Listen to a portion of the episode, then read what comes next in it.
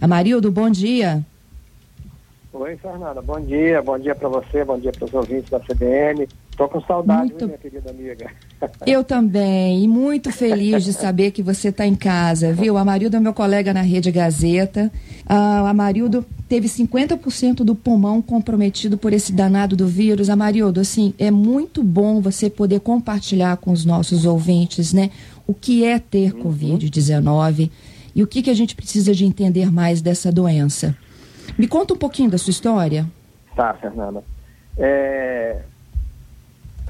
Aqui em casa nós tivemos os três, os três tipos, né, que você estava falando há pouco, né, de, de, de, de, de modalidades diferentes, por assim dizer, da Covid. Eu, né, tive o pulmão 50% comprometido, né? Minha esposa teve 30% e minha filha teve, passou leve, né? Então, aqui em casa nós tivemos os três, a, a, né, mais grave, uma intermediária e a leve.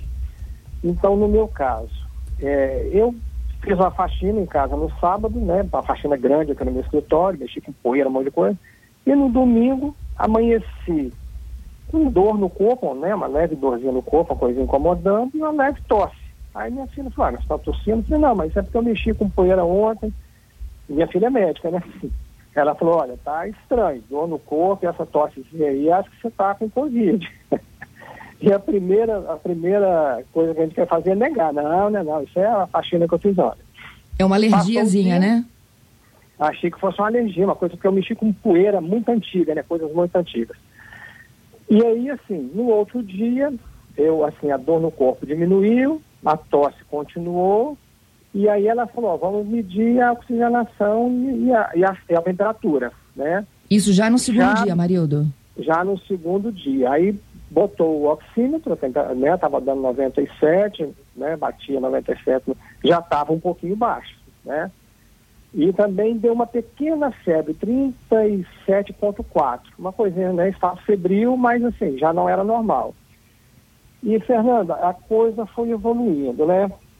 Na terça-feira eu fui a Vila Velha, fiz o exame, né, o suave nasal, Uhum. E ela também fez, minha filha fez, só que dela não foi suave, ela fez o de sangue que ela queria já saber se ela estava é, imune, né? Sim. O meu deu positivo, né? Na quinta-feira saiu o resultado, já tinha dado positivo. E assim, em uma semana você vê a coisa assim, degringolar, entendeu? Você vai ficando fraco, né? Quinta-feira, eu, e assim, eu querendo trabalhar, né? O pessoal do jornal eu trabalhando em casa, estou em home office, continuando trabalhando. Ela falando, vai fazer repouso. Aí eu falei, não, estou conseguindo trabalhar ainda, está dando para trabalhar. Só que de quinta para sexta, assim, aí pesou. Eu já não conseguia falar três palavras, tinha que puxar um pouquinho de ar, mudou completamente. Ou seja, já senti, e levantava, sentia fraqueza, né? Já perdi o apetite. E nesse, nesse intervalo, na terça ou quarta-feira, eu fui ao banheiro, peguei um perfume, passei no braço e cheirei, não senti cheiro de mais nada. Já tinha perdido também o olfato. Você já tinha praticamente os sintomas ali classificados, né? Classificados. Tosse, né, dor no corpo, perdi o olfato e aí já fraqueza, né, não conseguia muito ficar em pé, levantava, ficava muito fraco, tinha que sentar. E a respiração diminuindo, diminuindo a cada dia, né? Essa, essa foi a primeira. E você não tinha ainda o resultado do SUAB? O SUAB saiu na quinta-feira. Quando você já apresentava, inclusive, a perda do olfato? E já apresentava a perda do olfato. A gente já sabia que já estava, entendeu? Só estava esperando a confirmação, mas pelos sintomas a gente, né, minha filha falou, não, já está.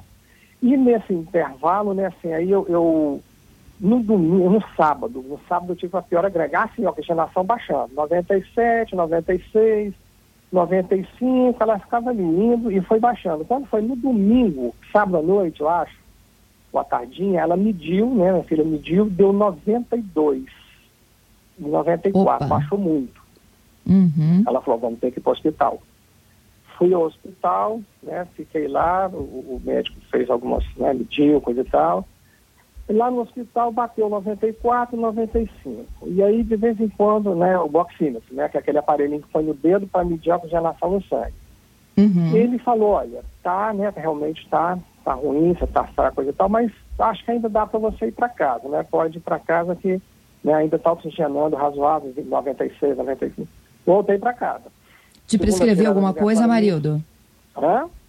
Ali nesse momento você foi prescrito para tomar alguma coisa? Recebeu algum não, medicamento? Não.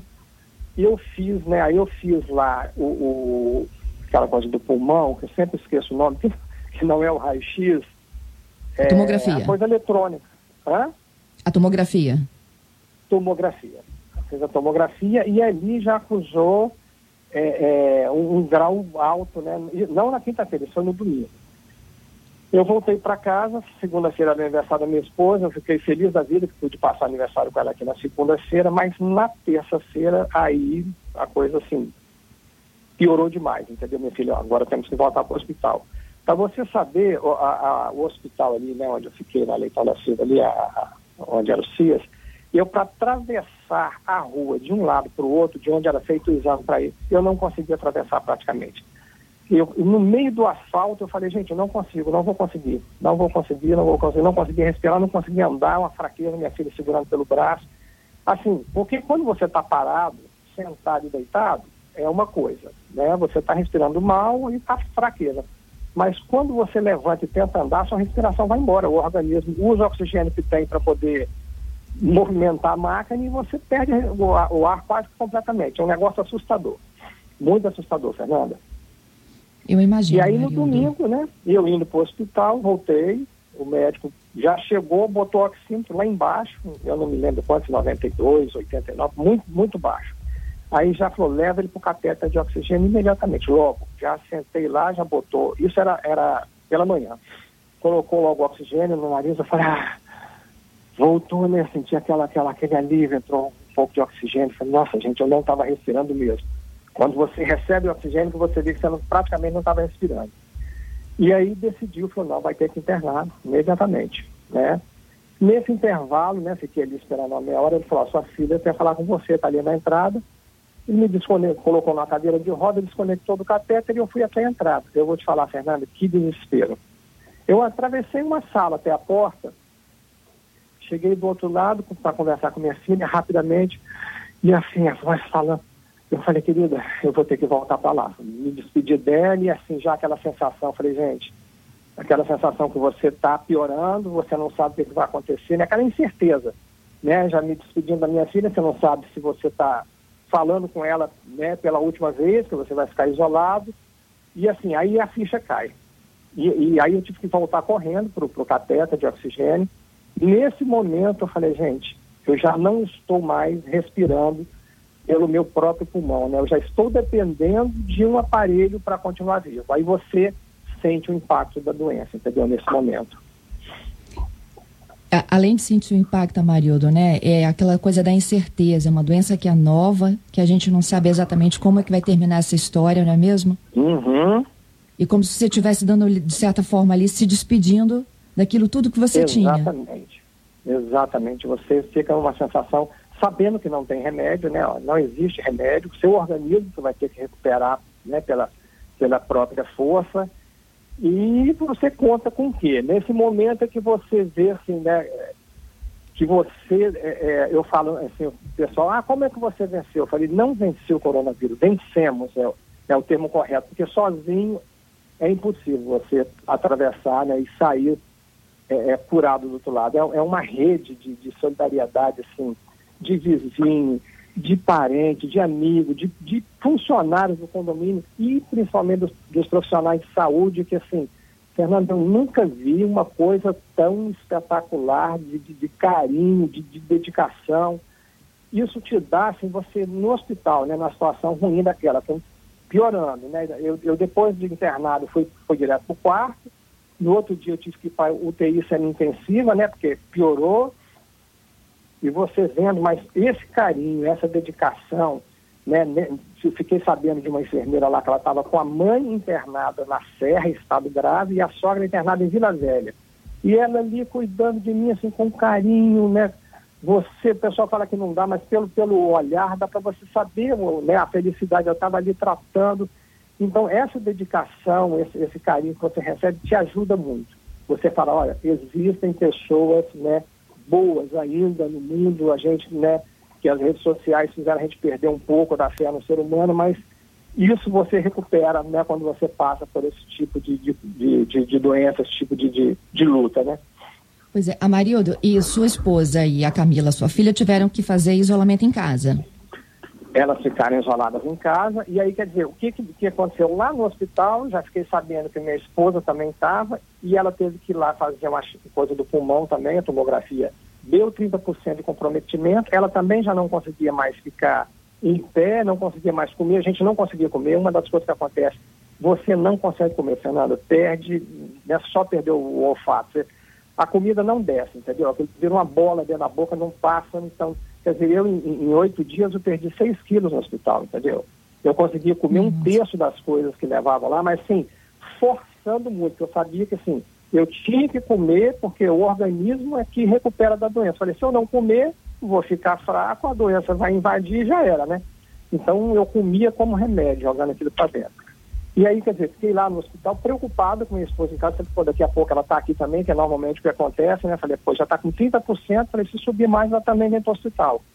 E minha filha, coitada, também com Covid, né? Mas é, ela perdeu o olfato, estava com a tossezinha, dor de cabeça, mas não passou disso tendo que cuidar da mãe e do pai, quer dizer, cuidando do pai no hospital e a mãe caída em casa. E aí restou o quê? Os vizinhos, né? A gente tem uma vizinha aqui maravilhosa que, olha, ela vinha aqui, tra... minha esposa, a gente ficou em contato pelo, pelo celular, né? Nessa hora, o, o, o, não, não, não falando, mas pelo texto, a gente se comunicou. Ela falou, olha, a vizinha trouxe aqui é, é, a Edma, né? Que ela, não, ela nem quis falar o nome dela, mas olha, foi uma coisa além do normal. Né? descreveu o que ela fez. Ela ia no supermercado fazer compra, ia na, na, na farmácia, comprava remédio, fazia uma coisinha, um bolo, um negócio, trazia para minha esposa que ela não conseguia comer. O que, que você consegue? Ah, uma vitamina. Então, peraí, ela fez a vitamina. E quer dizer, coitado, assim, com aquele carinho, esse carinho é, é, é muito importante, entendeu, Fernanda, na, na, recuperação da gente. E eu fiquei Isso lá. Né, e é o que transforma, né, a, a sociedade, essa solidariedade. Exatamente. Amarildo, você ficou quantos dias internado? Olha, eu fiquei internado oito dias, seis deles no, no, no, oxigênio, né? Quer dizer, a minha situação foi piorando, tive que ir para UTI. Desculpa que eu vou dar uma tossidinha aqui. Eu ia falar, até hoje, Fernando, são 54 dias já, né, passado, que é o dia 31 de, de maio que eu tive. Até hoje eu ainda não estou normal. Ainda tem, ontem eu fui no pneumologista, né, eu tinha feito cinco exames, um dos é, de quatro exames dela né, já está normal, mas tem um ainda que é a como é que é, dispersão, eu acho que é dispersão o nome da coisa, que é a conversão do, do, do oxigênio do ar, né, que passa pelo pulmão e vai para o sangue. Ele, ele, vai, joga o, o, oxigênio no sangue e tira o CO2 e joga para fora. Essa conversão ainda não está normal 100%. Então, quer dizer, ainda continua, e falou, está normal, leva a vida normal, mas ainda tem uma coisinha para recuperar aí, pequenininha, mas tem, entendeu?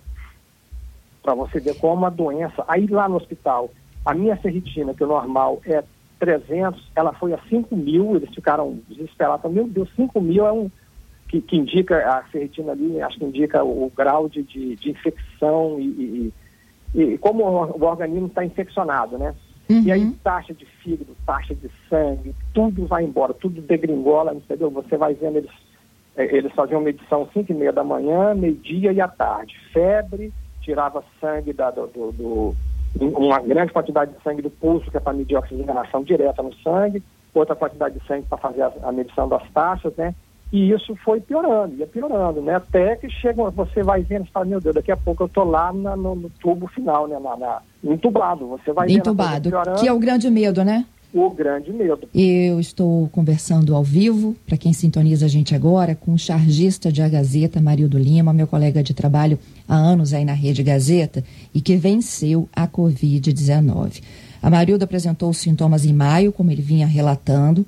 Na casa dele, tiveram Covid, ele, a mulher e a filha. A Marilda chegou para a semi-UTI, ficou com 50% do pulmão tomado. A gente está conversando exatamente sobre o, o que a princípio parecia apenas um processo alérgico, ele tinha acabado de fazer uma faxina, podemos dizer assim, né, no escritório que ele trabalha de home office.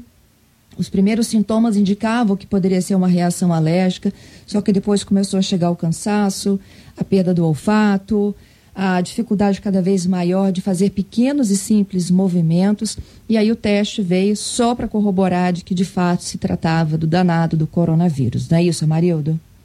Exatamente. E a coisa evoluiu então, muito rápido, como a gente vê com muitos rápido. casos. O que, que eu achei, né? Nos primeiros três dias, assim, você fala, não, acho que eu vou passar leve. Você tem, né, o otimismo, sou uma pessoa otimista, você fala, não, vou passar leve por isso. Mas olha, assim, a maneira como ela desenvolve, assim, do, do estágio, né, levezinho, você fala, não, eu tô com uma dorzinha no corpo, uma tossezinha leve, para o estado grave de você quase não parar em pé e não conseguir respirar, é muito rápido, entendeu? E e assustador. Você está bem, daí a pouco está caído e já indo para o hospital sem ter tempo de nem juntar a roupa e sai correndo porque é muito estranho, muito rápido. É, tem um ouvinte nosso aqui dizendo que ele entende né, que a grande preocupação é, para o tratamento da Covid é por que, que os médicos mandam para casa, né, mesmo sabendo que a tendência de se tornar um quadro um pouco mais grave em questão de, de dias. Ele disse que um amigo dele uhum. passou pela mesma situação que a sua, já apresentava os primeiros sintomas, foi ao hospital, voltou para casa e que hoje ele continua ainda hospitalizado e muito grave. É, esse protocolo até mudou, né? Eu acho que é importante a gente explicar que agora mais uhum. do que uhum. nunca, eu já, já vi inclusive a própria Fiocruz alertando isso, né? De que não dá mais para mandar ninguém para casa. Quando a pessoa chega realmente a procurar um hospital, é porque ela já está precisando de uma assistência hospitalar efetivamente falando. Uhum. Nos no seus dias, caso, assim, pode falar. Foi, ah, assim, no meu caso, como a minha filha é médica, né, e estava com oxímetro, com toda coisa em casa, então, assim, é, é, foi mais tranquilo, né? Ele, ele falou, não, se você quiser ir para casa e sua filha vai monitorando, qualquer coisinha volta imediatamente. Então, eu até preferi, minha filha falou, não, tá, né, estava razoável nesse caso, mas realmente é uma incógnita, né? Se você vai, você não sabe a velocidade com que a coisa vai evoluir, mas diga. É, Amarildo, tem um ouvinte aqui me perguntando se você sabe onde você pode ter contraído a Covid, vocês imaginam isso? Pois é, olha bem, é, eu fiz tudo de acordo com como manda o, o manual. Uhum. Máscara, álcool gel, sapato fora de casa. Eu era até enjoado demais. Eu vejo esse programa de humor do, do, do, do pessoal meio desesperado. Eu era daquele tipo ali, exagerado um pouco na, no, nos cuidados, né? é, não descia com outra pessoa no elevador de jeito nenhum. Antes de botar o dedo no botão, eu melava o dedo de álcool para apertar o botão, melava depois que apertava. Mas assim, eu moro num condomínio, são 14 andares, né? Dois elevadores, muita gente subindo e descendo. E eu ia embaixo, assim, eu fiquei tanto tempo sem sair de casa, acho que nos primeiros dias, acho que uns 40 dias eu não botei a cabeça para fora.